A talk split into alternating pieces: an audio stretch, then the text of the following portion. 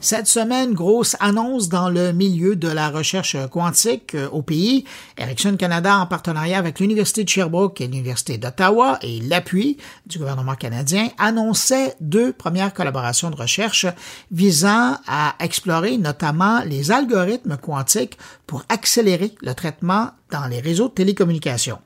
Une partie du travail va se faire au bureau de l'équipementier Ericsson à Montréal et pour nous expliquer ce que ça signifie concrètement pour nous, pour le pôle de recherche quantique de Montréal, eh on va rejoindre à l'instant Paul Battista, un expert en recherche et développement chez Ericsson Canada et surtout un grand vulgarisateur de la technologie. Paul Battista, bonjour. Bonjour. M. Batista, cette semaine, Ericsson, comme je le disais dans l'introduction, a annoncé des projets de recherche euh, qui vont avoir un lien avec euh, les algorithmes quantiques.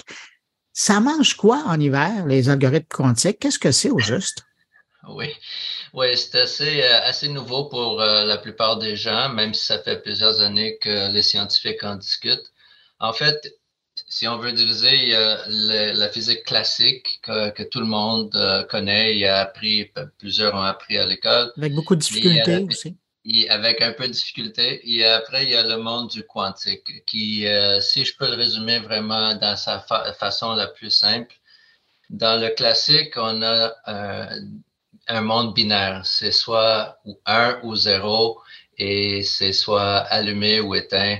Et c'est comme ça que les ordinateurs fonctionnent et tous les systèmes euh, électroniques autour de nous. Dans le monde quantique, on a plusieurs états, pas juste euh, 1 et 0. Il y, a, toute une panoplie de possibilités entre le 1 et le 0, ce qui fait que dans chaque, mettons, seconde, même si on va parler de, temps beaucoup plus court qu'une seconde, mais dans chaque seconde, il va y avoir plusieurs possibilités, pas juste oui ou non, pas juste 1 ou 0. Fait parce qu'à cause de ça, euh, on, pense tous que ça va faire des calculs plus rapides et, ça va permettre aussi des choses euh, qui ne sont pas possibles avec les systèmes classiques. Mais si on adapte ça au monde, parce qu'Ericsson, euh, vous êtes connu là, comme un équipementier, si on adapte ça dans le contexte des télécommunications, qu'est-ce qui vous intéresse dans les algorithmes quantiques? et quelle serait la possibilité avec ça?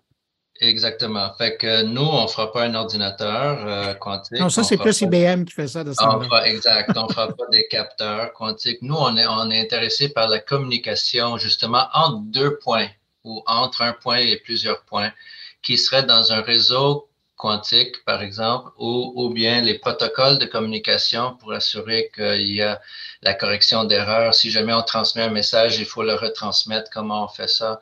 c'est toutes les, appliquer des algorithmes quantiques à des problèmes de télécommunication ou à des scénarios de euh, télécommunication ou des algorithmes d'inspiration quantique, des fois, euh, qu'on appelle hybrides euh, dans le jargon. Ça, sur quoi vous êtes en train de, travailler puis que vous allez collaborer avec l'Université de Sherbrooke et d'Ottawa, est-ce que c'est pour une application dans un contexte de la 5G qui est en déploiement au Canada ou on parle pour de, la 6, de la 7G? Ah, c'est une bonne question. Non, effectivement, ici, c'est du très long terme. Euh, ça ne sera pas dans la vie de 5G. On sait que les, les G euh, durent à peu près 10 ans euh, et prennent 10 ans à développer. Fait que c'est, ça fait un cycle de 20 ans, si on veut, 10 ans de développement et 10 ans de déploiement. Euh, on n'est pas dans, ce, dans, cette, euh, dans ces temps pour la 5G et je dirais même peut-être même pas dans la 6G. Ça serait quelque chose de vraiment plus dans l'évolution euh, au-delà des premiers systèmes 6G. Fait que 6,5, 7, si on veut jouer avec cette terminologie-là, mais c'est pas, c'est pas vraiment dans cette optique-là qu'on le pense, c'est vraiment dans le long terme. Mais c'est toujours fascinant de parler avec des gens comme vous qui travaillez vraiment pour quelque chose qui, justement, pourrait sortir dans 20 ans. Oui, c'est vraiment notre force et c'est à quoi nos clients s'attendent de nous. C'est qu'on ait vraiment cette vision euh, très long terme. Euh, on, fête nos 70 ans ici au Canada, puis ça a toujours été un peu notre euh, ADN d'être vraiment à la fine pointe et au-delà et commencer à influencer qu'est-ce qui va sortir éventuellement et commencer à penser euh, soit du côté des standards, standardisation, soit du côté de qu'est-ce qui, est possible aujourd'hui, qu'est-ce qui sera possible dans 10 ans. par exemple, où vont être rendues les batteries dans 10 ans, où vont être rendus euh, les réseaux dans 10 ans? C'est le genre de choses à laquelle on s'attarde. Vous parlez de toutes ces années d'Ericsson, mais euh, pour votre part, vous en avez fait 26. ça veut dire que sur 26 ans, vous en avez vu du déploiement de 5G? Ah oui, j'étais personnellement impliqué dans plusieurs des, déploiements canadiens, réseaux canadiens que tout le monde utilise autour de nous. Euh, oui, j'étais là à la fin de la 1G, puis j'ai commencé avec 2G euh, jusqu'à la 5G qui est en pleine, euh, en plein essor maintenant. Et j'ai déjà des collègues qui réfléchissent à la 6G, même si c'est très, très préliminaire. Et c'est pas pour demain, mais on, y pense déjà. Quand vous regardez le, réseau canadien, son installation, son infrastructure, évidemment, c'est des grands territoires. Est-ce que vous trouvez que dans le contexte, le Canada est bien équipé? Là, je parle de tout opérateur là, confondu. Quand euh, vous comparez à des pays similaires. Ben, je vais répondre en deux temps à cette question. Euh, si on regarde les études qui sont faites par des tiers sur la performance de réseau, euh, le Canada est assez bien servi. quand, on obtient un signal, c'est un signal de très bonne qualité et, de bonne performance. Le problème, c'est la géographie canadienne, elle est disparate et il y a beaucoup de régions éloignées. Fait que oui, encore un défi à combler dans les régions éloignées et euh, les gouvernements euh, poussent très fort pour euh, remédier à ça et les, les, fournisseurs de services aussi. Mais il y a une réalité commerciale que c'est pas évident de mettre une tour où il y a très peu de population et fait que ça prend ça prend d'autres façons de faire. Mais je dirais que les réseaux canadiens euh, sont très bons. Je, voyage à travers le monde pour mon travail et euh, je m'aperçois qu'on on est assez bien servi euh, en termes de qualité de réseau, de vitesse, de performance et de, et de fiabilité. Euh, je reviens, euh, puis, merci pour cette parenthèse qu'on a fait, mais je, reviens à, donc cette annonce puis aux travaux que vous allez faire au niveau de, de l'informatique euh, quantique. C'est sûr qu'il y, y, a des raisons de performance, mais de l'autre côté, est-ce qu'il n'y a pas aussi une nécessité d'investir massivement là-dedans pour des raisons de sécurité?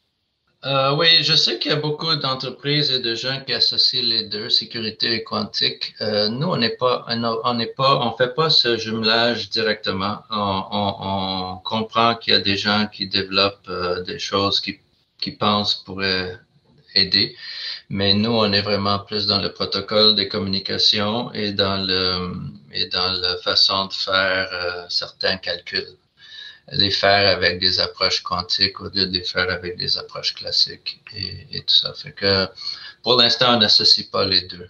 Et pour l'instant, mais comme il y a 20 ans, vous avez le temps de bouger. Euh, ben, on va voir où est-ce que ça nous amène effectivement. On sait qu'on va atteindre des limites physiques dans, le, dans la technologie aujourd'hui, qui existe aujourd'hui, fait qu'il va falloir penser autrement. Là, vous annoncez ça, bon, évidemment, c'est une collaboration avec l'Université de Sherbrooke et, d'Ottawa, mais vous, physiquement, Ericsson euh, Canada, dans la région, vous êtes situé euh, heureusement à Montréal. Ça fait longtemps qu'on bénéficie, vous le disiez, de, votre savoir-faire. À Montréal est en train de se positionner ben, grâce euh, aux investissements qui ont été faits à Sherbrooke, mais à Montréal, il y a quand même un, pôle de recherche quantique qui est en train de, de s'installer. Comment vous décrivez ça? Parce que vous allez faire partie de ce groupe select-là aussi. Oui, ça fait partie des conditions gagnantes qui sont en train de s'installer ici au Québec, que, que, Ericsson a, bien noté, bien sûr, euh, l'implication des gouvernements, euh, l'écosystème qui se développe, euh, tant au privé qu'à travers les universités, le talent qui émerge maintenant des écoles qu'on a ici.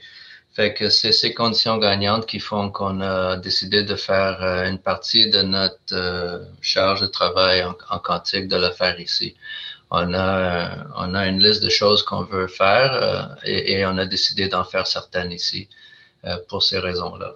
Et à Montréal, parce que notre bureau est à Montréal, c'est plus facile pour nous et, bien sûr, euh, on va se déplacer au besoin puis on va être présent dans, dans les endroits que, que vous avez nommés, bien sûr. C'est là que ça se passe. On va être présent. Peut-être pas avec une adresse, mais au moins on va envoyer nos experts. Vous parliez d'une liste de choses à faire euh, qui va se faire, une partie qui va se faire à Montréal. Euh, le reste de la liste va se faire où? Ben nous, on a toujours fait de la recherche à l'échelle planétaire. Hein. On, distribue nos, projets, on distribue nos, savoir-faire et nos compétences à travers le monde.